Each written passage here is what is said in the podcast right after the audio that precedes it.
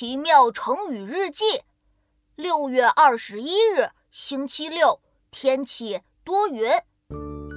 嘿，今天好开心，因为老师告诉我们我的作文得奖了，老师奖励给我一朵小红花。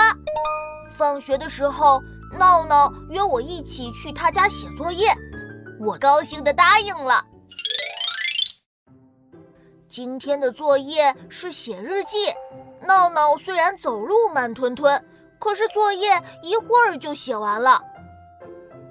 琪琪，你快点写，我们一起出去玩啊！嗯嗯，知道了，知道了。可是我只写了一句话，作文比赛得奖了，很开心，真的很开心，所以都不知道怎么写了。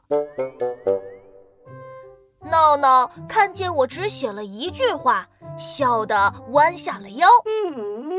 琪琪，你是不是江郎才尽了？才得了奖就就不会写作文了？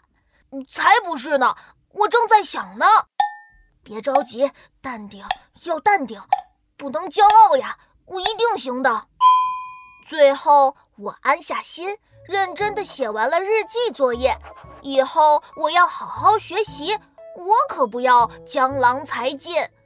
今天琪琪我差点江郎才尽，为了不江郎才尽，我决定好好学习，读好多好多的书。江郎才尽的意思是宋代大文学家江淹。到了老年的时候，才思枯竭，写不出好文章。现在用来指才华枯竭。下一次会是什么成语呢？